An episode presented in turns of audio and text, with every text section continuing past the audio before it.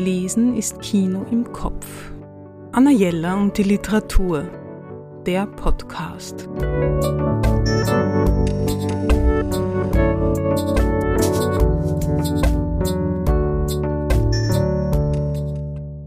Obwohl gerade das Frühjahr beginnt, empfehle ich Ihnen eine bezaubernde Sommergeschichte. Jan Weiler, der Markisenmann, erschienen im Heine Verlag. Kim ist 15 und lebt mit Mutter, dem Stiefvater und ihrem jüngeren Bruder, der eindeutig bevorzugt wird, in einer sehr guten Wohngegend in Köln.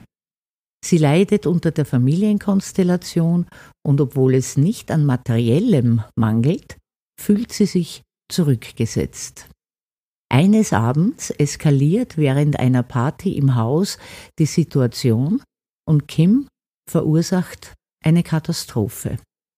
Zur Strafe wird sie während der Ferien zu ihrem Vater abgeschoben. Den Vater kennt sie nicht und all die Jahre hat sie sich ihn ein bisschen wie einen fernen Helden vorgestellt. Als sie schließlich bei ihm ankommt, ist sie nur entsetzt. Er wohnt in einer alten Lagerhalle, gänzlich ohne Komfort, wenn man vom Kühlschrank mal absieht. Er ist ein kleiner, schmaler Mann und verkauft grottenhässliche Markisen mit sehr geringem Erfolg. Und Kim muss sechs Ferienwochen lang bei ihm bleiben. Schließlich begleitet sie ihn auf seinen Verkaufstouren und verhilft ihm mit allen möglichen Tricks, seine Auftragslage sehr zu verbessern.